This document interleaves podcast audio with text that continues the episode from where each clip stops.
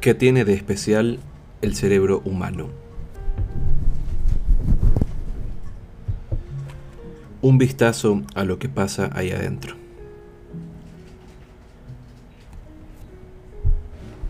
La capacidad para planificar el futuro parecía a primera vista una de las cualidades que hacen que el cerebro humano sea especial.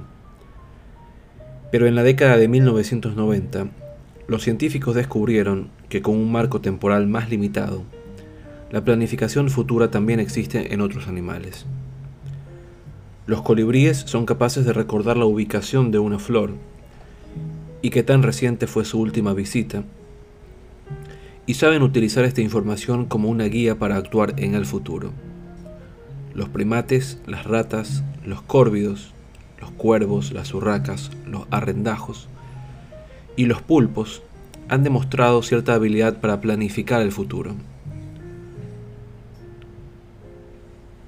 La capacidad de nuestra especie para la planificación futura solo difiere de la de estos animales en términos cuantitativos.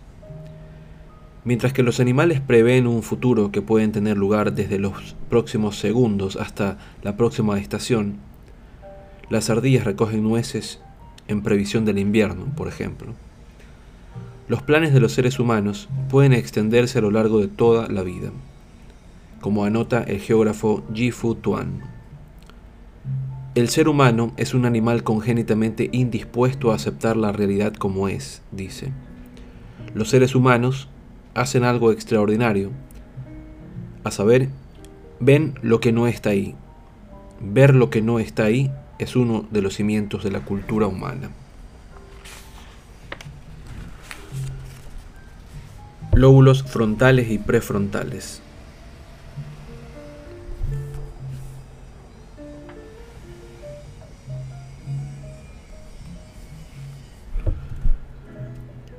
Cuando nos proyectamos al futuro mentalmente, utilizamos los lóbulos frontales y prefrontales del cerebro.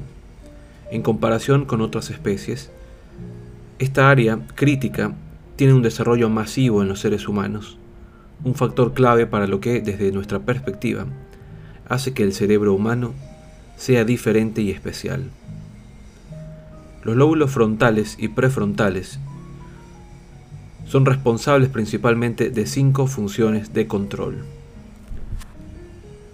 Estos son el control ejecutivo, la memoria futura, el impulso, la memoria de trabajo y la secuenciación. A continuación, un breve resumen de cada uno.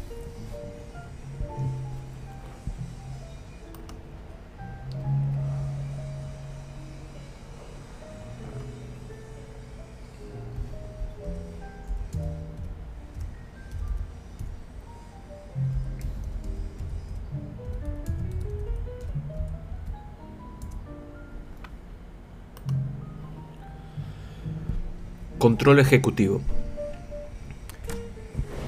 Esta es la función que en verdad nos separa de todos los demás primates. Podemos prever las consecuencias a largo plazo de nuestras acciones. Si miento en mi declaración de la renta, es posible que luego me descubran si, si resulto elegido para una auditoría. Podemos prestar atención a las respuestas que recibimos de otras personas y prever las que probablemente recibiremos en el futuro.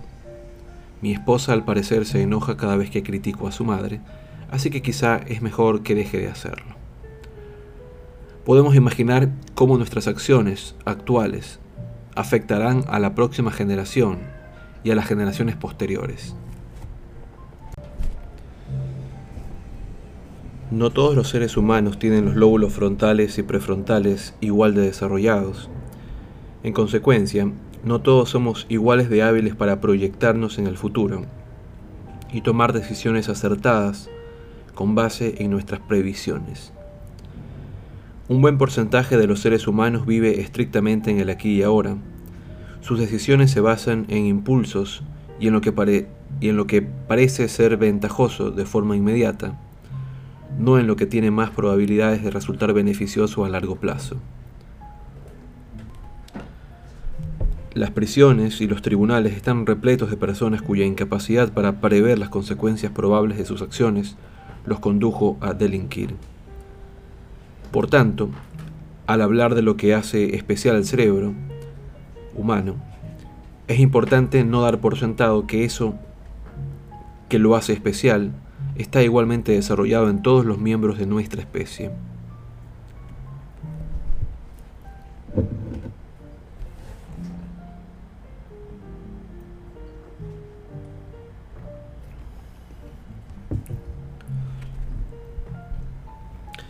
Memoria futura. A pesar del extraño nombre, el concepto básico es bastante sencillo. Como dijo Lewis Carroll, una memoria que solo funciona marcha atrás es muy pobre. Por memoria futura, entendemos la capacidad para tener en mente, en el presente, las metas futuras.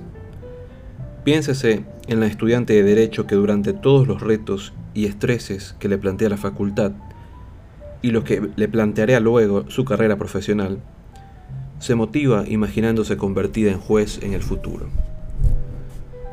Sin importar cuán difíciles se pongan las cosas, persevera viéndose a sí misma vestida con una toga negra. Cuando hablamos de firmeza de propósito y determinación ante los obstáculos, estamos hablando en términos psicológicos de un proceso neurológico dirigido por el lóbulo frontal. La capacidad de mantenernos concentrados en el futuro, distante. De hecho, la capacidad de concebir ese futuro, lo cual es una propiedad única del cerebro humano y nos permite considerar tanto nuestro destino como el de los demás veas el capítulo de dónde viene la empatía y el altruismo. Impulso. Para estar vigilantes, alerta a los sucesos y a las personas que nos rodean, debemos prestar atención y mantenernos centrados. Aunque muchos animales superan nuestra capacidad de concentración en momentos concretos, únicamente el cerebro humano puede centrarse en objetivos a largo plazo. Al igual que con la función ejecutiva, el impulso y la capacidad de centrarse no se distribuyen de manera uniforme en la población. Los niños pequeños y los adultos que padecen de déficit de atención tienen grandes dificultades para evitar las distracciones mentales y mantenerse concentrados y atentos. Memoria de trabajo. Si tuviera que elegir una característica que haga especial al cerebro humano, esa característica sería la memoria de trabajo, la capacidad para retener algo en mente mientras nos ocupamos de otra cosa.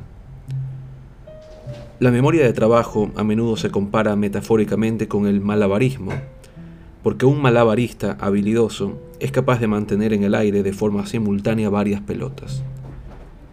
Y algo muy importante, como el malabarismo, la memoria de trabajo puede mejorar con la práctica. La memoria de trabajo de un empresario puede retener varias tareas en su radar mental y pasar de una a otra constantemente. Dado que la memoria de trabajo es el componente clave de una inteligencia elevada, vale la pena que nos esforcemos por desarrollarla. Veas el capítulo Podemos construir un supercerebro. Secuenciación el cerebro humano está especialmente equipado para manejar información secuencial, mantenerla en el orden apropiado con exactitud y organizarla para su procesamiento posterior. Cuando contamos a un amigo la trama de una película o novela, la capacidad de secuenciación es importante para que la historia no pierda sentido. Aunque no se trata de una función mediada exclusivamente por los lóbulos frontales, otra característica especial del cerebro humano es metacognición, la comprensión y conciencia de los propios procesos mentales. Ejemplos de ello son la conciencia de nuestros sesgos al tratar con ciertas personas, la conciencia durante una conversación tensa de que no estamos, de que nos estamos poniendo de mal humor, la capacidad de ceder una tarea codiciada a un colega tras reconocer a regañadientes que está mejor preparado para ella que nosotros. En niveles de metacognición más elevados, las diferencias entre los seres humanos y los demás animales son todavía más acusadas. Solo el cerebro humano es capaz de preguntarse ser o no ser. Esa es la cuestión. Cualquier comparación entre los seres humanos y los demás animales lleva a una pregunta clave. ¿En qué punto la diferencia cuantitativa entre el rendimiento del cerebro humano y el de los demás animales resulta tan grande que es más apropiado describirla como una diferencia cualitativa? Hasta el momento no existe un acuerdo universal acerca de la forma adecuada de responder a esa pregunta. Cerebros diferentes, mundos diferentes. El cerebro de cada animal es especial en su propia forma. Y gracias a esa especialidad, cada animal experimenta un mundo único. El cerebro de su perro, por ejemplo, es especial debido a que se concentra en el olfato. Cuando usted sale a caminar con su perro, probablemente lo ataca un dejo de fastidio al verlo detenerse en cada farola que encuentra en el camino. Tal comportamiento es fastidioso porque para la mayoría de los seres humanos los postes de las farolas son todos iguales. Sentimos que es así porque obtenemos la mayoría de la información que manejamos del sentido de la vista, mientras que el olfato apenas nos proporciona sutiles notas para el telón de fondo. El perro, en cambio, obtiene una rica variedad de información olfativa de cada objeto e incluso de distintas partes del mismo objeto. Mientras que la corteza olfativa constituye menos del 1% de la masa total del cerebro humano, la corteza olfativa del perro abarca el 12.5% de su cerebro. El cerebro canino también tiene más receptores olfativos, 300 millones. Los seres humanos en cambio apenas tenemos 6 millones. Este desequilibrio en la cantidad de receptores y el porcentaje de la corteza dedicada al olfato explica por qué la experiencia del mundo de los perros es básicamente diferente de la nuestra y en ocasiones desconcertantemente misteriosa. Algo que contribuye a este refinamiento olfativo es la disposición característica de las fosas nasales del perro. Mientras que nuestras fosas nasales están muy juntas, las fosas nasales del perro están lo bastante separadas una de otra como para captar nuestras muestras de aire de regiones distintas del espacio, lo que le permite detectar incluso el olor más débil. La precisión y agudeza olfativa del perro eclipsan por completo las del sentido del olfato humano, que en comparación resulta enclenque. Mientras los seres humanos apenas podemos detectar un olor dominante, el perro experimenta un amplio abanico de olores estratificados, cada uno de los cuales le proporciona información diferente. El olor de otro perro, cuándo fue la última vez que pasó por aquí, qué edad tiene, es macho o hembra. Debido a la organización única del cerebro canino, que privilegia más el olfato que la vista, nunca podremos experimentar el mundo tal y como lo experimenta nuestro perro. Los cerebros de otros animales tienen especializaciones sensoriales diferentes que les permiten tener experiencias de otras realidades. Las serpientes pitón, las boas y las víboras de foseta acechan a sus presas utilizando terminaciones nerviosas sensibles al calor capaces de detectar radiaciones infrarrojas y comunicar la información pertinente al calor corporal de la presa, a una parte del cerebro reptiliano conocida como el techo óptico. Los murciélagos utilizan la ecolocación, calculan la distancia a la que se encuentra su presa a partir del tiempo transcurrido entre la emisión de una onda acústica, en su caso de ultrasonidos, y la recepción del eco que produce la onda al captar los objetos. Un estudio descubrió que algunos murciélagos pueden inferir la distancia que los separa de su presa con un margen de error de entre 4 y 13 milímetros apenas. Aunque el cerebro humano es incapaz de experimentar el mundo como un perro o una serpiente, el mundo de los murciélagos, o al menos el método empleado por los murciélagos para explorar su mundo, es duplicado hasta cierto punto por los ciegos, que utilizan bastones para crear sonidos que luego interpretan. Daniel Kish, ciego desde que tenía 13 meses debido a un cáncer de retina, llevó la ecolocación humana a un nuevo nivel. Su método para orientarse consiste en chasquear la lengua y escuchar los ecos que producen sus chasquidos al alcanzar los objetos que los rodean. Utilizando este método, él y otros ciegos, a quienes ha enseñado, han podido practicar senderismo y ciclismo de montaña. Con todo, Kish y sus alumnos son excepciones. Para la vasta mayoría de los seres humanos, el principal constituyente sensorial de nuestra experiencia es la visión y no el sonido.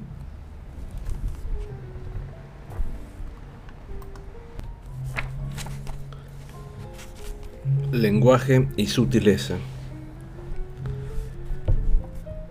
Aunque de cuando en cuando se afirma lo contrario a partir de investigaciones con primates, más sobre el tema en un momento, el cerebro humano está especialmente adaptado para el uso del lenguaje y tiene una habilidad particular para usarlo en niveles de abstracción elevadísimos. Por ejemplo, solo un ser humano podría componer el soloquio ser o no ser de Hamlet o entender su mensaje existencial. Aunque la superioridad lingüística de los seres humanos parece evidente, durante la década de 1960 llegó a ser cuestionada debido a los estudios en los que se enseñaba a los chimpancés a comunicarse mediante la lengua de signos, utilizada por los sordos o mediante formas plásticas de colores que representaban palabras. Los chimpancés ordenaban las formas de plástico sobre una pizarra metálica para formar frases simples Utilizando este método, los chimpancés aprendieron pronto a participar en intercambios sencillos. Sara da manzana a Mary, por ejemplo. ¿Eran estas demostraciones la promesa del surgimiento del lenguaje en los chimpancés y acaso en otros primates? Aunque semejantes afirmaciones fueron comunes en las últimas décadas del siglo XX, al final se revelaron equivocadas la razón es que los investigadores que llevaron a cabo estos experimentos no supieron distinguir entre lo que David Premack, el pionero del enfoque mediante formas plásticas de colores, más tarde denominaría las tres categorías diferentes de la mente. Al examinar retrospectivamente tanto sus investigaciones sobre el lenguaje animal como las de sus colegas, Premack dividió la mente en tres categorías diferentes. La imaginería simple, la representación abstracta y el lenguaje sintáctico.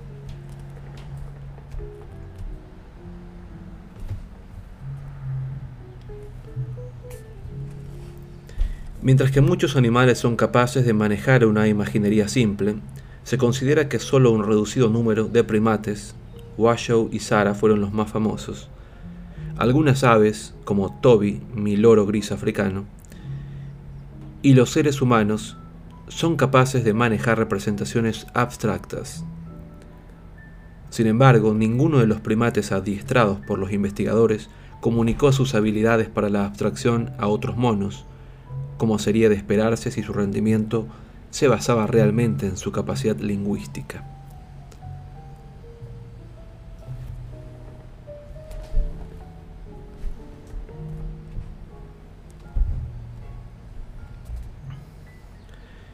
Y si bien es cierto que este incremento en su capacidad de abstracción le permitió lidiar con problemas más difíciles, ninguno consiguió alcanzar el siguiente nivel, el más crítico, aprender a usar la sintaxis, las reglas que rigen la combinación de las palabras para formar frases, cláusulas y oraciones. La habilidad sintáctica se descubrió es exclusiva del cerebro humano. Ello no quiere decir que el cerebro humano no cometa errores sintácticos. Tras años oxidándose en el garaje, mi vecino por fin mandó su viejo coche al desguace. Pero el cerebro humano, y solo el cerebro humano, puede detectar un complemento mal situado. Es el coche, no mi vecino, el que lleva años oxidándose. La combinación del lenguaje y humor requiere una abstracción de orden superior y es otra cualidad única del cerebro humano. Un aspirante a escritor compró online un libro titulado Todo lo que necesita para escribir su novela. Pocos días después recibió un diccionario acompañado de una nota. Requiere montaje. Con excepción de los seres humanos, ninguna criatura está en condiciones de responder a esta historia.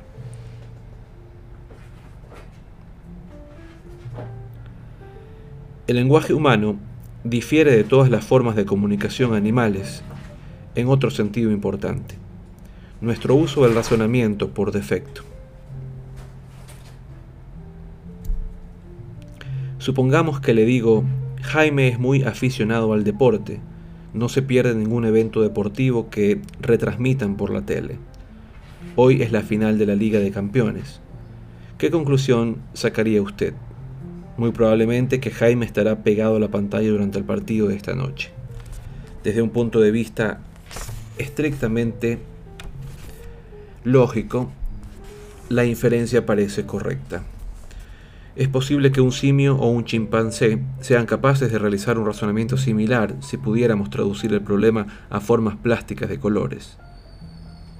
Sin embargo, supongamos que a continuación yo añado nueva información.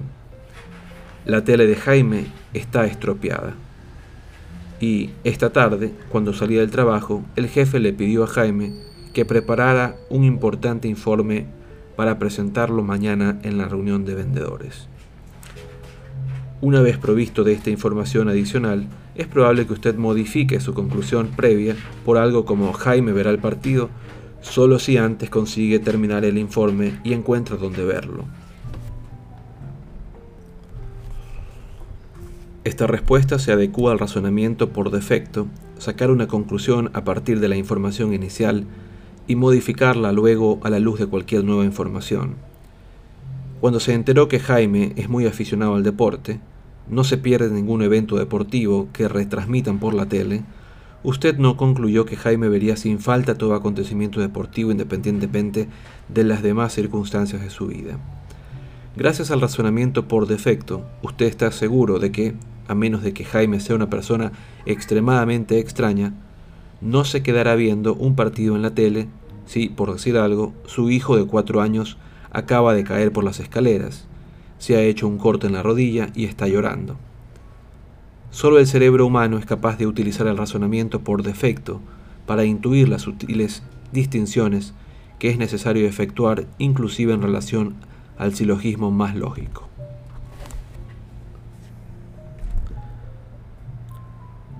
Como ejemplo adicional de la forma en que el cerebro humano analiza las expresiones lingüísticas, de acuerdo al contexto, tomemos la siguiente frase. No digo, solo digo. I'm not saying, I'm just saying. Considerada literalmente la frase es absurda, pues la segunda parte contradice la primera. Sin embargo, la mayoría de los neoyorquinos, se trata de una frase que solo he oído en Nueva York, la reconocen como una forma abreviada de decir, no me creo que lo que estoy diciendo sea verdad, solo te estoy contando lo que todo el mundo cree que es verdad.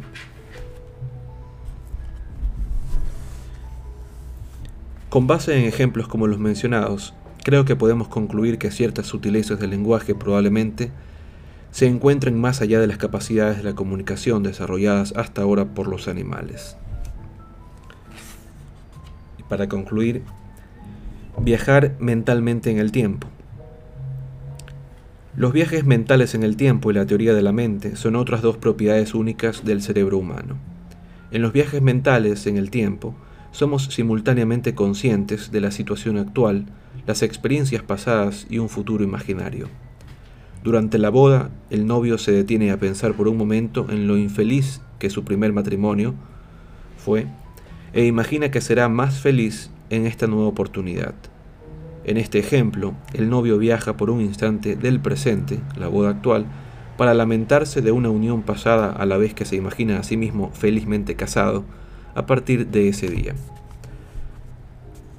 También utilizamos esta forma de viajar en el tiempo cuando mentalmente incorporamos en nuestra mente el que creemos que es el estado mental de otra persona.